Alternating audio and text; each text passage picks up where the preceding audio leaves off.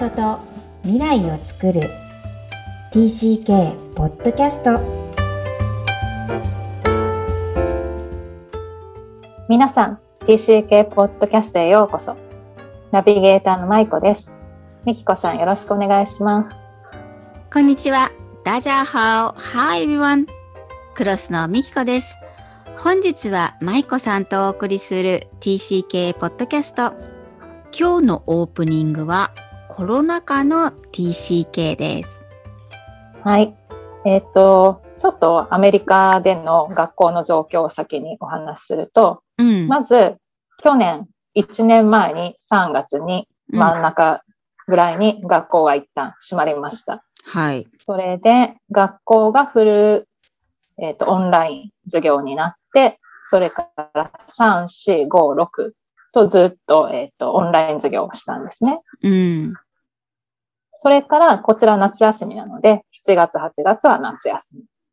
で、9月になって新しい学年、新年度が始まったんですけれども、これは、えっ、と、ハイブリッド方式というのになって、うん。えっと、うちの学区では、えっと、一つのクラスを二つに分けて、朝組、えっと、午後組っていうふうに分かれて、うんうんうちの子たちは、あの、朝になったので、朝2時間半ぐらいだけ登校して、11時過ぎには家に帰ってきて、ご飯を食べて、残りはオンラインで家でやるという生活を続けました。つい最近まで。うん。うん。えっと、この3月の先月の半ばまで続けてたんですね。うん。で、えっ、と、つい最近、学校が、えっ、と、フル、えっ、と、もう学校に行って、登校できるっていうのに戻りました。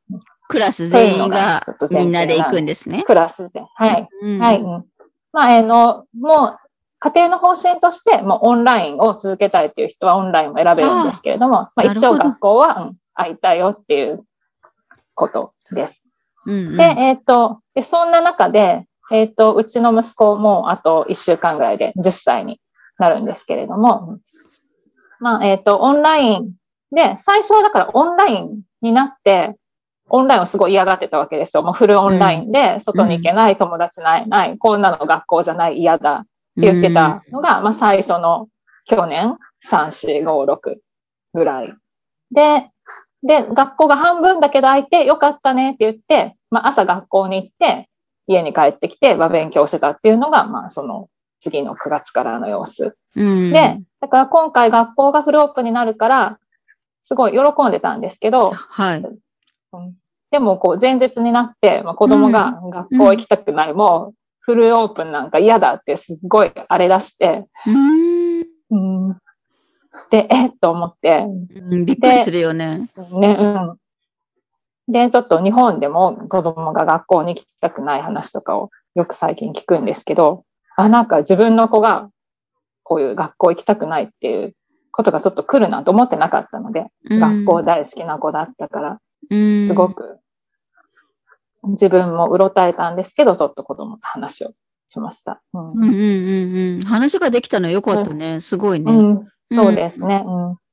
うん、そうしたら、まあ、その1ヶ月前に、だから2月の半ばぐらいに、うん。えっと、クラスの中で同じ午前組だったお子さんで、えっと、日本人のお子さんがいたんですけど、うんうん。まあ、彼が、まあ、その 2, 2月の半ばに帰国、本帰国してしまったんですね。このコロナの中なんですけど。うん。で、まあ、確かにその後、もうだから誰々君がいなくなったから、もう学校なんかつまんない、行くの嫌だとか言いながらも、まあ一応言ってたんですけど、うんどうやらそれが原因だったみたいで、うん。うんうんで、私も気にはしてたんですけど、うん。なるそれほがど。1ヶ月積もり積もって、もう学校嫌だ、行きたくないってなったうみん。辛いね、親としてもね。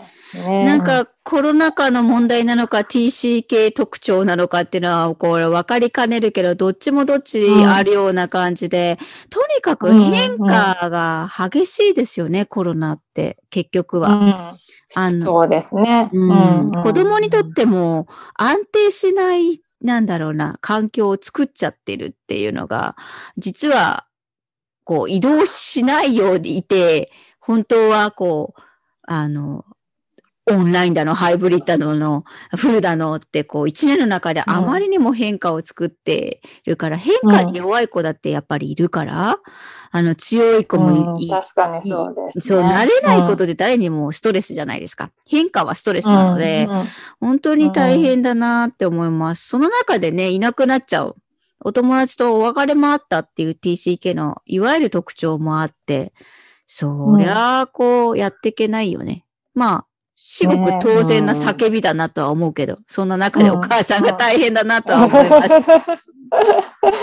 うん、でも、まあ、あの、話をしててね、ちょっと、あの、あっと思ったのは、あの他にも、まあ、仲良くしてる子、私が知ってる子で仲良くしてる子、他にもいるわけなんですよ。あの、同じクラスではないけど。うん。で、まあ、何々くんとかもいるよね、とか。で、うん、彼とかとか言ったら、彼はまた、なんかそういう感じじゃないという。その帰ってた友達は、その秘密を話せる友達だったんだ。って言うんですよねうんあだからあ、そういうのが必要な年齢になったんだなって思ったり、うん。なんか子供にもね、そういう、まあ、空間っていうか、ね、すごく必要なんだなっていうのは思いました。うん。大事な人、大事な宝物がなくなっちゃったんですね。うんうんまあちょっと今は苦しいかもしれないけど、それを見つける、またはね、自分でこう、別れとちゃんと区切りをつけるっていう大事な時期なんで、いっぱい泣かせてあげてほしいなとは思います。うん。その寂しさを感じるのが、感じきるのが大事ってことですよね。そうですね。うんそれは、なかなか難しいんですが、具体的に本当にね、手紙を書いたりとか、うん、ね、ねいろんな手段、オンラインでもまたつながったりとか、いろんなことをやってみて、何がこうソースかわからないので、その子その子と一緒に付き合うってこと自体がもうすでに、えー素晴らしいのかなとは思いますね。うんうん。はい。ありがとうございます。はい。では本日のメインテーマ、移動本能です。寝なし草と落ち着かない感覚の章の中に移動本能というパラグラフがありますが、落ち着きのない感覚にここで言及していますね。これはどういったことでしょうか？はい。今日の移動本能ですが、書籍の中では TCK の多くは結局は彼らの人生を支配する移動本能を身につけるとあります。寝なし草でいることで常に落ち着きのなさを感じていると表記されていますが、つまりいつも何かが足りないという感覚を、えー指しています。この表現、私自身正直痛いですね。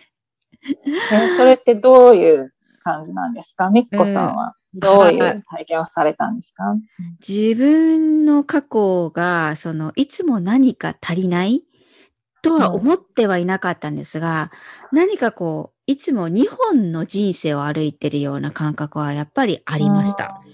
私は今ここにいるけど、アメリカにいる自分はきっとこうであるに違いないとか、またこっちのこうジャンプすればアメリカラインに戻れるんだとか、現実っていうものがありながらも、二つをこう意識しているっていうのが、えー落ち着きないっていうのは、そういう意味の落ち着きなさを感じていただろうなっていうのを、まあ痛いというふうに感じますね。うん。うん。じゃあもしなんか何かがあったらこっちに入れたかもしれないとか、うんこうだったかもしれないとか、こう常に思っちゃうとですかこそうで。す。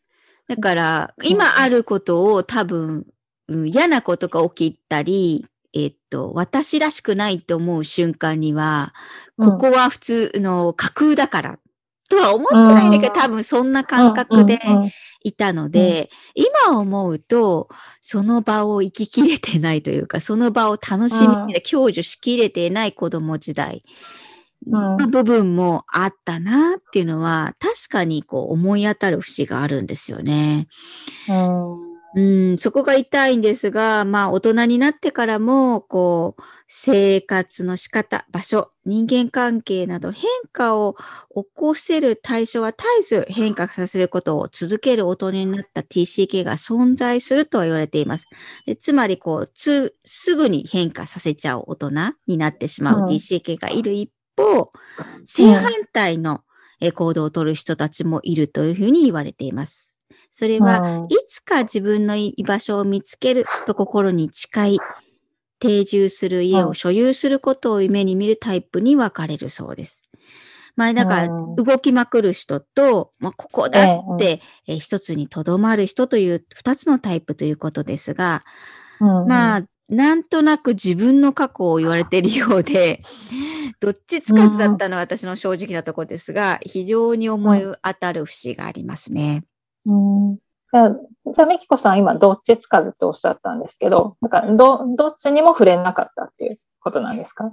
そう、頭の中ではいつも移動してないと落ち着かない感覚があったとは思うんですけど、うん、実際の現実の生活では一箇所に、日本にこだわり続けたので、ずっと一箇所にいる。ということになります。まあ日本と言わずね、あの自分の住んでる名古屋だったり、東京に出てからは東京にというところになるかなとは思います。うん。でもその一つのところにいるのが落ち着かない、なんか移動しなきゃって感じてたってことですよね。そう、うん、何かやってないといけないっていうのは、こう、まさか TCK の性質が自分にそれに影響を与えてるとは思ってなかったですね。うん、どこか自分の、うん、ん、なんだろうな、えっと、潔悪さとか、自分のそういう、ひょっとしたら性癖ぐらいに思ってたので、どっかで自分を責めてたかもしれないですね。ああ、責めてた、その、落ち着かない感覚を持ってること。うん。うん、まあ、ある意味自信がないとも言い、言えるような感覚なので、あうん、こう自信がないからそわそわしちゃうんじゃないかなって思ったり、だとしたらもっと頑張んなきゃにつながっちゃうんですよね。あの、私が本を読んだ中で印象的だった箇所があるので、ちょっと、あの、そこをご紹介してもいいですか？はい。えっと、TCK の人のコメントが載ってるところなんですが、読みますね。うん。いろんな場所に住みながら生きていくのは好きだったよ。何か問題が起こっても、相手がどこかに行くのを待つか、もしくは自分がどこかに行くことで解決したからね。今までに起こった問題は全部そうやって消えたんだ。これが、あの、TCK の人のコメントなんですけど、うん。ミッコさんって、こういう体験はありましたか？私の場合は、えっ、ー、と、うん、年齢が低いので、何かを解決ってとこまではちょっといかない年齢だったと思うんですよね。うん、5歳から8歳という海外生活なので。うん、これを、あの、ホームインタビューで聞くと、もうちょっと、中学生、もっと高校生ですよね。の感覚の子たちは、えっ、ー、と、それが違う場所だったらこんな問題は起きないとか、まあ、今の私の言ってることとちょっとリンクするんですけど、二つの自分があって、こっちだったらこうだっていうようなのを、えー、考えてた時代があるっていうふうに教えてくださった方はいると思います。なるほど、うん。やっぱ年齢に関係するかな。うん。なるほど、そうですね。うん、まあでも移動することで、まあ問題が解決できるっていう点で同じですね。うん、こっちだったらそういう問題ないって思ったってですね。うんうんもうだから移動につきますよね。そもそもは、あの、そこまで深いものがもたらすと思っていない TCK の動きが、実は、こう、心の奥底までとか、あの、自分の未来までも、こう、求めてしまう。っていう感覚が起きちゃうのは面白い、面白いというか、まあ深いなとは思います。うん、そうですね。深いですね。はい。これをお聞きの皆さんはどのように感じられましたでしょうか？はい。それでは本日のポイントをお願いします。はい。移動本能。渡り鳥のように時が経てば移り渡る生活。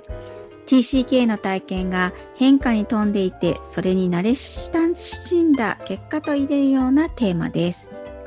え仕事や学業、その他必要な理由で移動することはともかく、ただ単に落ち着かないという理由だけで移動をし続けるのはいろんな意味で甚大な悪影響になることもあると指摘されています。